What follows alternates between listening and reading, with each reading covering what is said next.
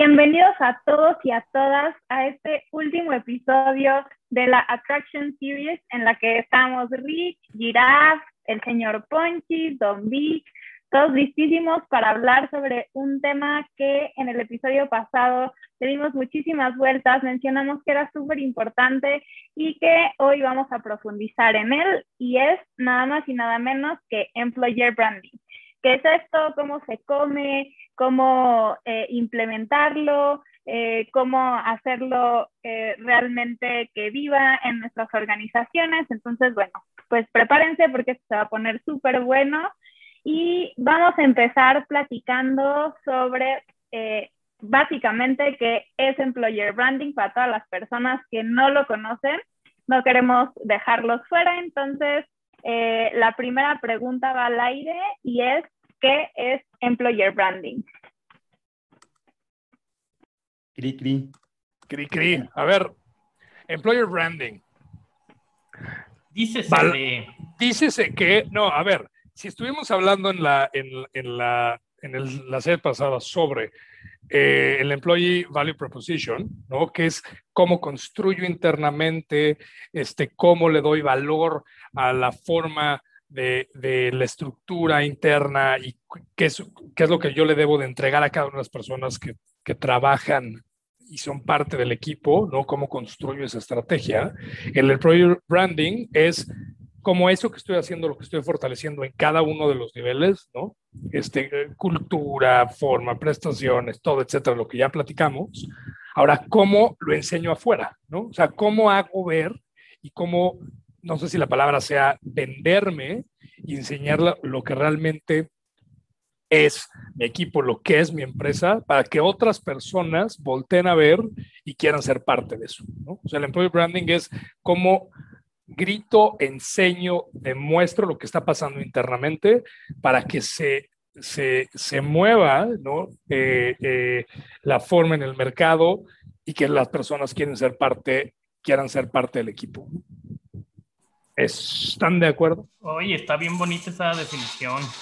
Yo, yo, yo les la devolvería a Rubí, que, que, además es la experta, en qué, cuál es su definición de employer branding para que agarremos la discusión ahí. Bueno.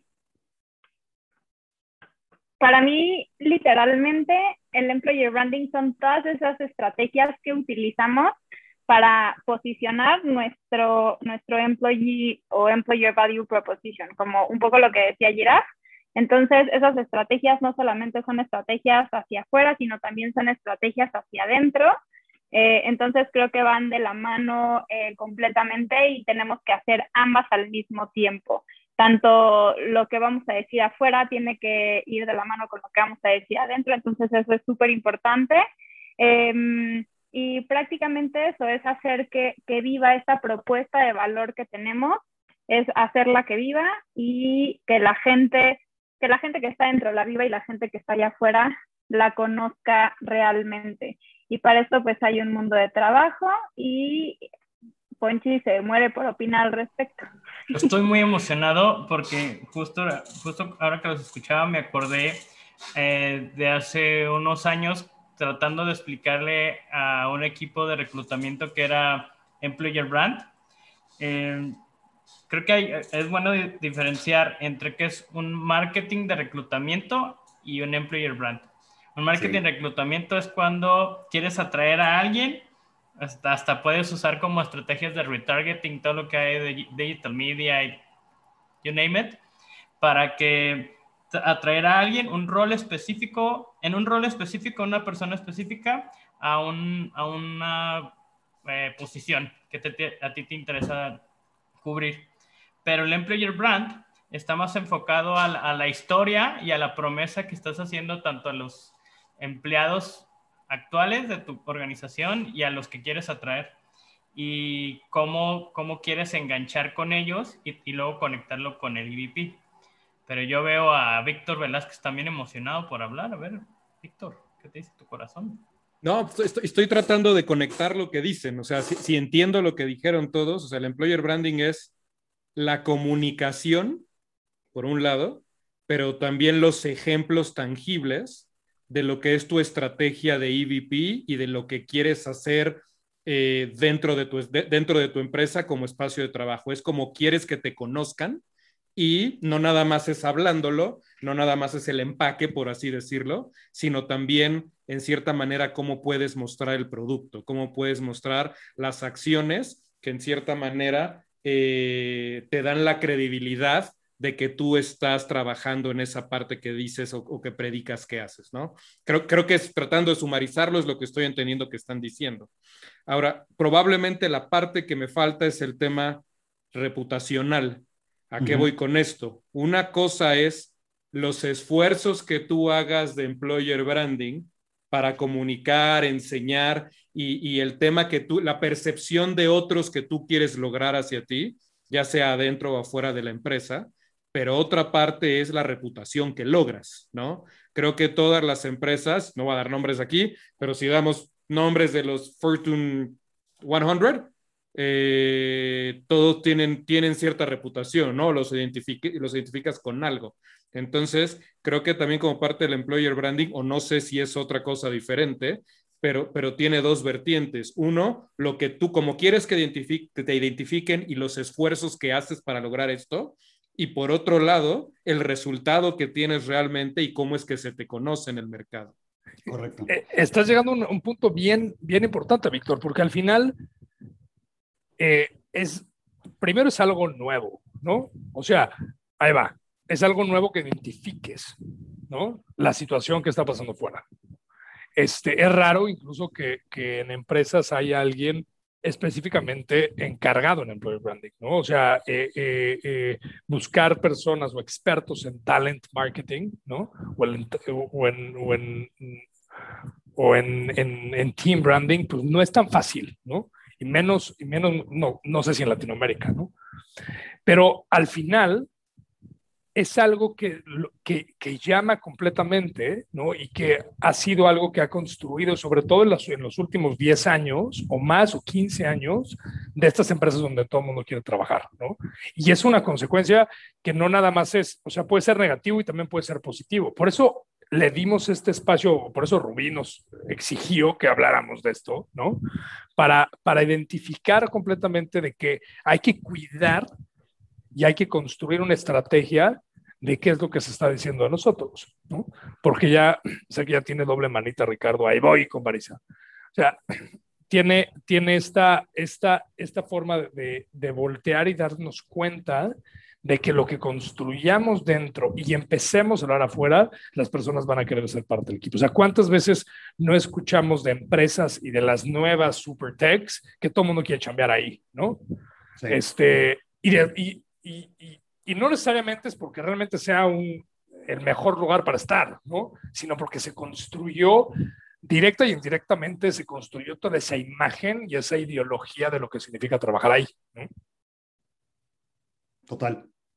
fíjate que justo estabas diciendo eso, yo estaba pensando en el tema, el brand como empleador es la consecuencia de la congruencia entre la promesa que le hice a la gente cuando la invité a trabajar y qué tanto se la cumplí o no se la cumplí.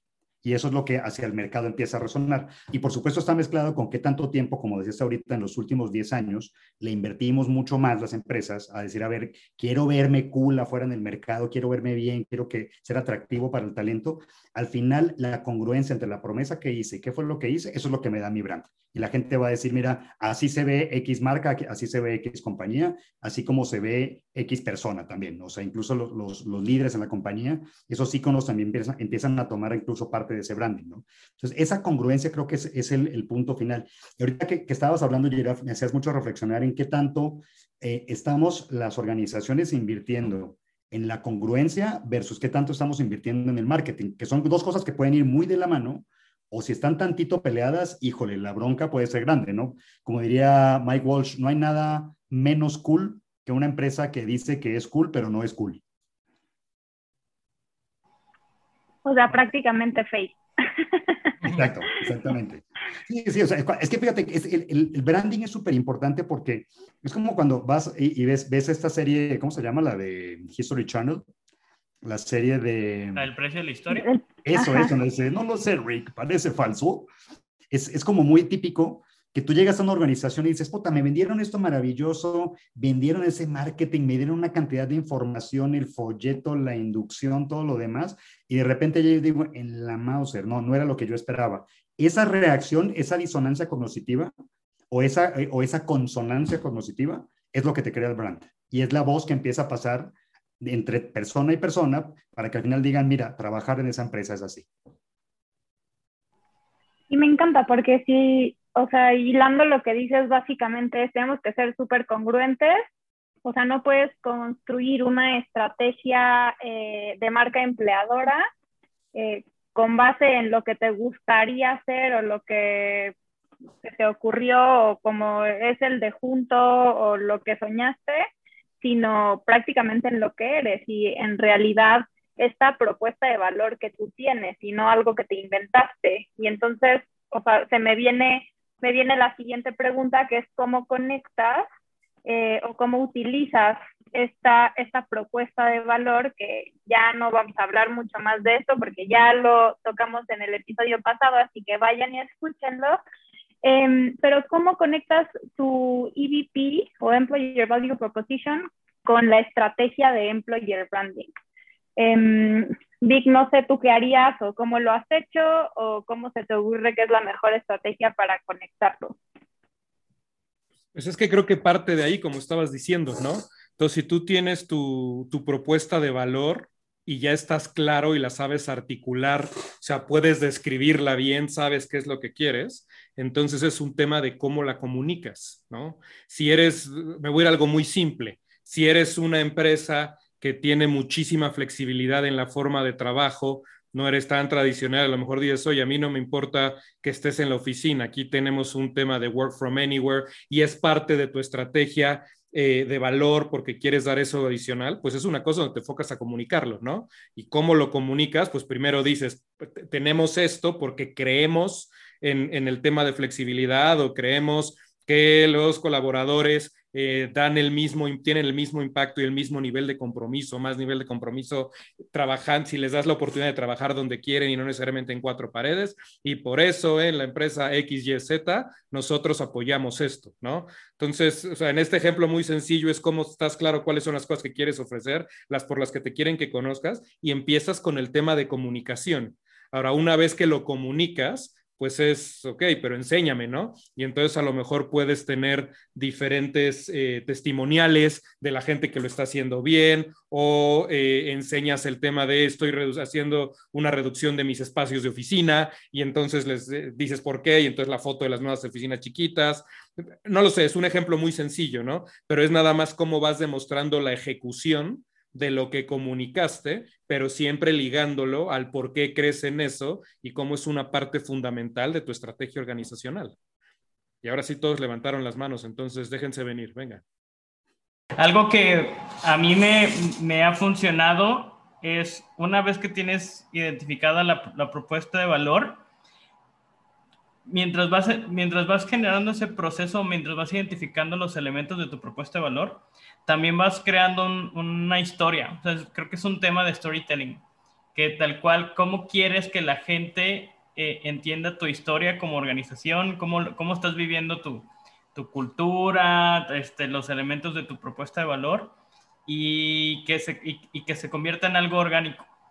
Al menos para, para mí lo que más me, me ha encantado de trabajar en temas de employer branding es que puedes crear una historia con las cosas que son reales, con las cosas que son constantes en tu organización y como dice Vic, crear testimoniales que tal cual se, se pueden compartir en, eh, puedes generar media, ¿no? Contenido, puedes hacer muchísimas cosas donde puedes contar esa historia, pero que también al momento de que alguien se sienta atraído por esa, por, por esa historia, pueda vivir eso y que sea parte como de todo el proceso de atracción, lo mejor del onboarding mientras eres empleado y hasta cómo te vas. O sea, que tienes que, tener muy claro o hasta en tu mente ese storytelling que, siempre, va a ser constante y que, tal cual eh, va a terminar generando estas historias o, o, estas leyendas, ¿no? Porque hay muchas compañías que tienen un employer brand que está lleno de leyendas y, son de las que escuchamos de que, ah, son es una buena empresa para trabajar y hay quienes dicen, no, es una mala empresa para trabajar. Para mí un ejemplo claro de eso es Amazon. O sea, hay quien lo ama y hay quien lo odia, ¿no? Pero ellos han creado esta historia de que justo tienen claro cuáles son sus, sus traits de leadership, qué significa ser un colaborador en Amazon, que tiene, que, que tiene ciertas actitudes también del trabajar ahí, que, el, que es high performance, y al final, o sea, ellos están contando una historia porque no están dejando de ser ellos, ¿no? Entonces a eso me refiero al storytelling. Adelante, Ricardo. es que fíjate que estás diciendo algo bien importante porque justamente lo dijiste al final, no están dejando de ser ellos. O sea, yo creo que como hay varios pasos para hacer una buena estrategia de employer branding. Lo primero es conocerse a sí mismo, eh, porque por lo que decía hace rato, o sea, no puede haber esa disonancia cognitiva y si yo no conozco mi propia compañía, puedo estar haciendo una promesa que no voy a cumplir voy a poner un ejemplo de disonancia cognitiva, ¿no? O sea, por ejemplo, consonancia cognitiva es que digo es, no, e, el Vic es guapo, ¿no? Entonces dices, ah, Vic guapo, pues dices, pues lo ves y dices, no, pues compadre, está bastante guapo, entonces pues dices, ahí hay consonancia. Es perfecto, ¿cuál guapo? Pero habíamos dicho que no ibas a engañar a la gente, que realmente tenías que ser transparente. Ahora, pero si digo, Ricardo es alto, dices, espérame, a ver, Ricardo es alto, ¿con qué medida? Si lo paro al lado de Giraffe, espérame, güey, por algo le dice Giraffe, ¿no? Entonces, empiezas a generar disonancia cognitiva en la medida en que no te conoces y no te has comparado con otras organizaciones y no sabes quién eres. Yo te diría que lo primero, Rubí, es que sepas qué organización eres, que te conozcas a ti misma, que sepas exactamente dónde estás parado, qué estás haciendo, cuáles son tus fallas, cuáles son tus virtudes, y que no andes buscando por ahí como las virtudes de, la empresa G o de la empresa F o de la empresa A, ¿no? Es decir, oye, me quiero parecer a esas para verme cool, porque eso lo que va a generar se llama disonancia cognitiva, y sobre todo hacia adentro, lo que empieza a hacer es una, una implosión tremenda porque el talento se te va a acabar yendo. Lo segundo es que realmente lo audites, que realmente te des cuenta. Una vez dices, mira, yo creo que soy este, empiezo a preguntarle a la gente dentro de la organización, hago una auditoría, empiezo a preguntar, a encuestar, oye, neta, si somos así, cuéntame la verdad, ¿tú crees que estos somos? Para que puedas definir tu EVP, tu, tu, Employee Value Proposition, no solamente hablando de, de, tu compensación y de tus beneficios, sino mucho más allá de lo que realmente sabes que la gente está diciendo de ti. Y a partir de ahí te dedicas a hacer primero engagement interno, porque eso es súper importante. Nada te hace una mejor este, em, employee value proposition, ni un mejor eh, talent branding o, eh, que tener realmente gente enganchada dentro de la compañía. Y si lograste esto, pues ya, ya lo demás es empezar a hacer el marketing, la comunicación, los mensajes, a mapear a los factores, dónde quieres que te escuchen, cuáles son los stakeholders que tú quieres que realmente estén hablando de ti, medios, etcétera. Pero creo que ese caminito, por esos pasos que estaba escribiendo, empieza primero por conocerse y ser muy honesto con uno mismo, decir, esta es la organización que soy. Mira, estás llegando un tema completamente este, eh, bueno para que empecemos a discutir, Ricardo, porque, o sea, en la teoría estamos hablando diciendo, pues mira, o sea, entender y construir internamente para luego irnos afuera, ¿no? Ahorita hay, hay, hay muchas empresas que están en un momento muy complicado porque el employee branding, o sea, tienen a lo mejor 20, 30, 40, 50 años en el mercado y si hablas con alguien de, no, trabajar aquí es una mierda porque me hicieron tal, tal, tal. Y luego encuentras otros que dicen, no, es increíble porque mira y crecí. O sea, hay una situación bien, bien fuerte y interesante de entender cómo construirlo. Llegaste a un punto clave, ¿no? Es, debo de, o sea, todas las personas que nos escuchan, que están a lo mejor en empresas transnacionales, este, ya más tradicionales, o están en un startup que están empezando, es cómo construyo, cómo genero el engagement, cómo empiezo a entender para poderlo, para para después poderlo enseñar, ¿no? Y creo que unas partes claves, y agarro el ejemplo de lo, de lo que hizo, de lo que está haciendo Netflix, ¿no? Y poniendo a Netflix como la meca hoy cultural, ¿no? Que todo el mundo, no, y Netflix está haciendo y todo este tema. Exacto, exacto. Y yo creo que una de las cosas claves que están haciendo es el tema de la transparencia. O sea, si tú entras ahorita a la página de Netflix, de Netflix, ¿escuchaste? De Netflix, de Netflix y estás, y es que este, está, este, es otro, hablando otro idioma, espérate. Entonces, si, si llegas y entras a la parte de las vacantes, lo primero que te sale es el tema de la cultura. Nosotros hacemos esto, hacen esto y la transparencia es así y pagamos de esta forma y, y, y, el tema de crecimiento es así y buscamos perfiles de esta forma. O sea, lo que significa la transparencia de cómo es, culturalmente, genera incluso un, un statement de por qué quiero ser y por qué quiero ser parte de esto, ¿no?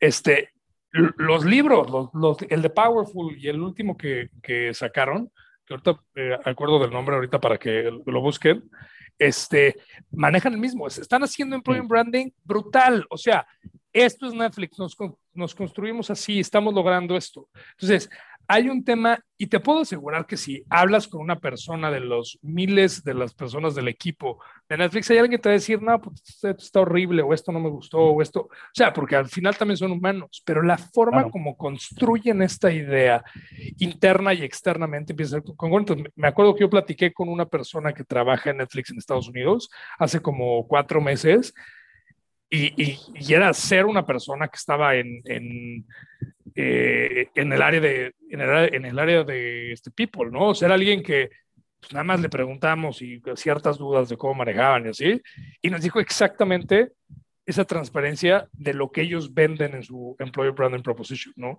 Entonces, el primer como punto consejo es decir, ¿cómo podemos llegar a ser transparentes? A veces duele esa, esa transparencia, a veces es, hoy, ¿no? Aquí nos equivocamos. La, verdad duele e incomoda, ¿no? Claro, porque si mientes y haces un bullshit y no somos la mejor empresa para trabajar y bla, bla, bla, y de repente alguien saca algo interno o esa persona que quería ser parte de tu equipo, te querías jalar al equipo, habla con alguien dentro y no hay congruencia, se rompen las cosas. Eso no quiere decir que seamos perfectos, pero ir pensando en cómo hilar esto nos va a ir llevando a construir algo que a lo mejor ya estuvo roto antes, pero se puede, o sea, se puede pasar, ¿eh? O sea, puede haber una situación en donde incluso lo puedes hacer interno en el equipo, ¿no?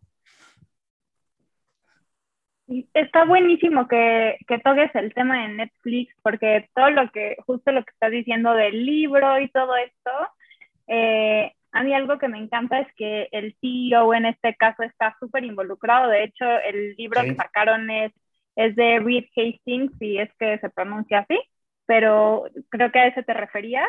Entonces está súper involucrado, o sea, lo pone como que desde eh, el día uno y de sus experiencias pasadas eh, estuvo trabajando en, en prácticamente definir eh, una cultura increíble donde todas las personas quisieran trabajar y donde se pudiera sacar el mayor provecho a partir de la transparencia tal cual lo estabas diciendo. Em, y bueno, en este caso está muy claro que él está metidísimo en todos estos temas de cultura y tú lo conectaste con el employer branding, que me parece que totalmente es un esfuerzo increíble em, en muchos sentidos y le pega employer branding tal cual.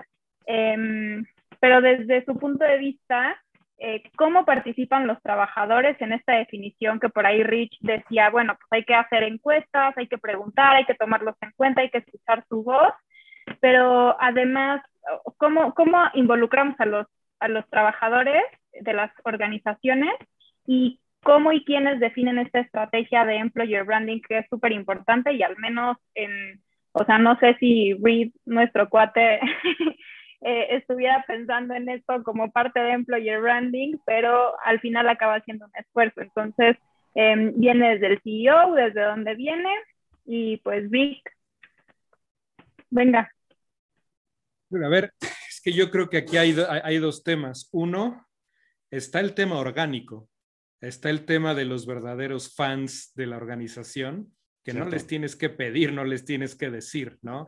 Ahora en estas épocas de social media, de comunicación, de todo, o sea, es muy normal que cuando haces algo que les llama la atención, que los emociona, que les gusta, que va en línea con las cosas que los a sentir orgullosos, pues tienes el tweet, el Instagram, el LinkedIn post, el que tú quieras, donde están diciendo, hoy me pasó esto en el trabajo, ¿no? O sea, qué mejor ejemplo de employer branding que lo que podemos ver metiéndonos en LinkedIn cuando es el primer día de trabajo de alguien, ¿no?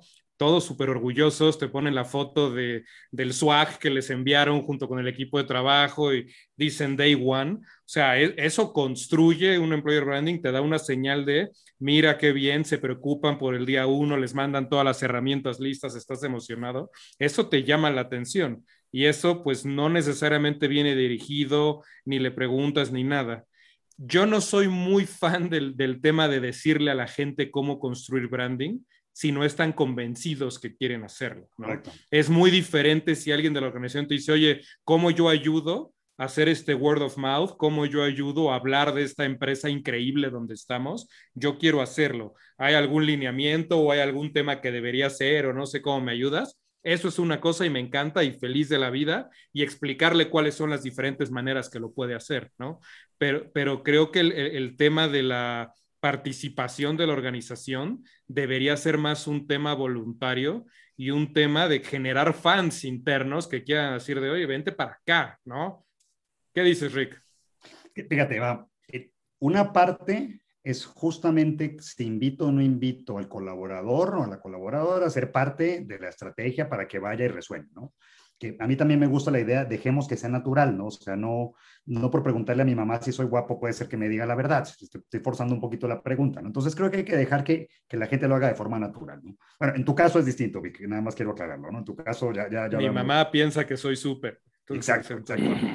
Tiene razón y tiene razón. Ahora, podemos, eh, porque fíjate, es, es muy distinto probablemente hacer una estrategia de employer branding para una compañía como Google así vas a hacer la estrategia de employer branding, por ejemplo, te conozco una persona que trabaja en la CIA, ¿no? Entonces, imagínate trabajar en la CIA la CIA no es precisamente, no te salen, ni te van a poner ni la resbaladilla, ni, este, ni, ni, la patineta como te vas de un lado para otro. Al contrario, el employer branding es una cosa completamente distinta.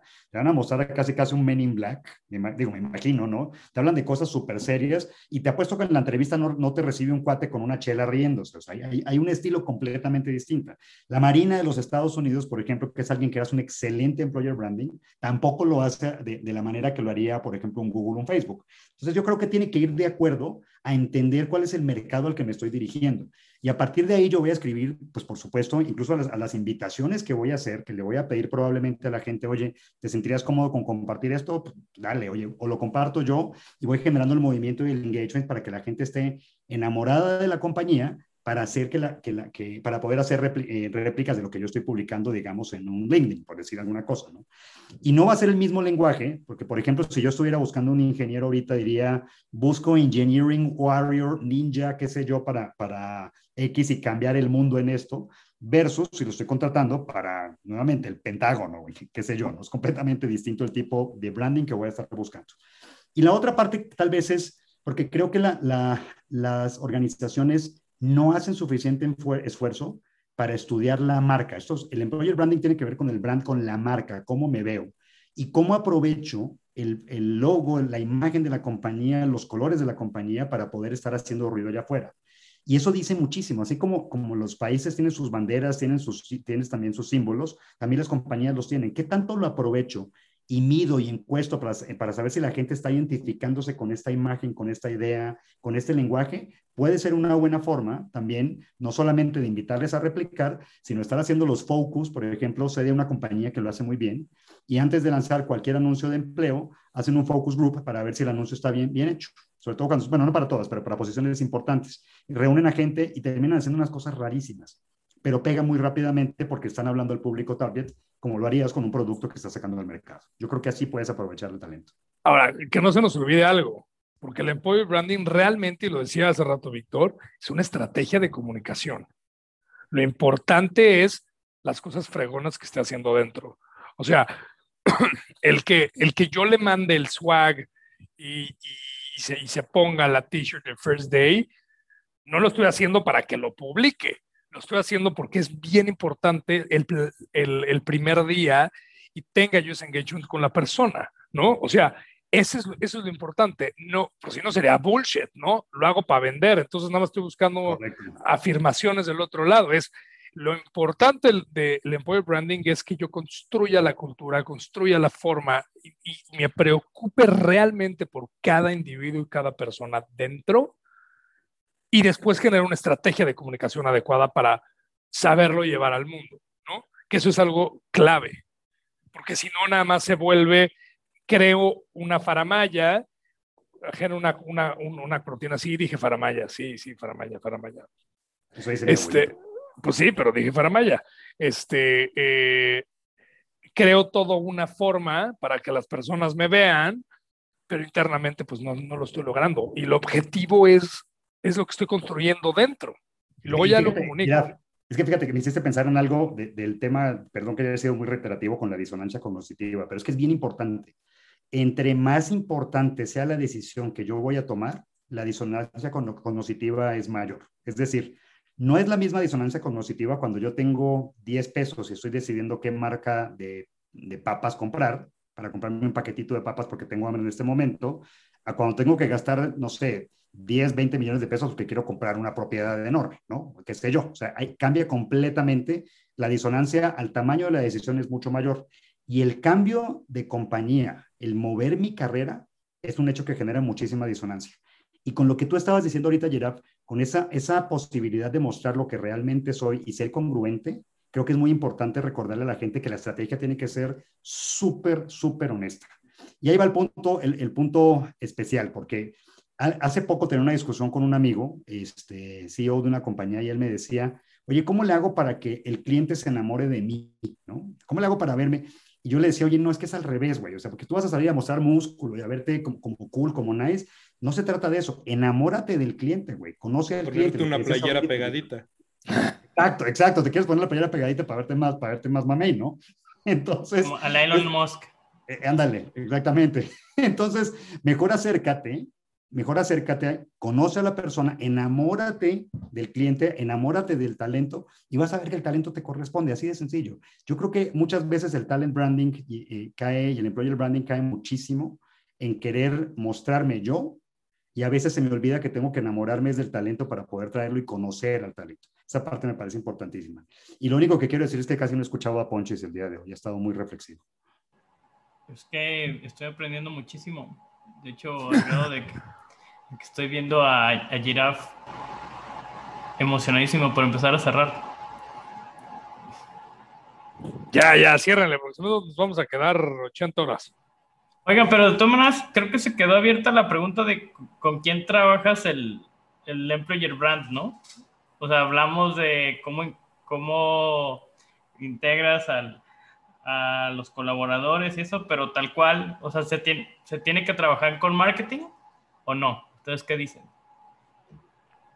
Sí, yo digo que totalmente tiene que ser un esfuerzo en conjunto. O sea, ellos son expertos en algo que definitivamente People no y People tiene insights que definitivamente Marketing no. Entonces, para mí totalmente eh, el equipo de, de marketing tiene que estar involucrado y como el ejemplo que poníamos hace ratito, eh, en muchos casos, pues el CEO también, al final es cultura y la cultura viene desde ahí. Entonces, creo que es también un jugador clave y súper importante. Yo, yo, sumaría algo. El CEO tiene tres funciones. ¿Cuánto dinero tienes en la cuenta? Es decir, cuánto revenue, cuánta lana está entrando. no, no, va a vender, pero va, va a estar supervisando eso. La otra es cómo está el posicionamiento de la compañía, que ya tiene que ver con el, con el employer branding. Y la tercera función es asegurar que esté llegando, llegando la gente correcta a la compañía. No los va a contratar, no va a hacer el marketing y no va a vender, pero tiene que estar supervisando que eso pase. Para mí el employer branding es una estrategia que tiene que estar coordinada y, y el champion se llama people. Tienes que tener un impulso y un apoyo tremendo, por supuesto, por parte de un stakeholder que se llama marketing pero el sponsor eh, principal de una estrategia de talent branding tiene que ser la, la, cabeza de la compañía, la mujer o el hombre que dirige la compañía. Es, esa, me parece que ahí es de, donde realmente se dispara. Eh, porque si no, va a empezar a perder consistencia con la realidad. Y sobre todo lo importante es que esta persona, este CEO o esta CEO, realmente sea congruente con esa visión que está vendiendo para que la promesa del Employee Value Proposition, al momento de posicionarla y venderla hacia el mercado, pues vaya teniendo congruencia, si no le va a jugar muy en contra. Pero sí, creo que viene desde ese nivel. Yo estoy, no estoy en contra de lo que están diciendo los dos, solo no estoy tan al 100% de acuerdo.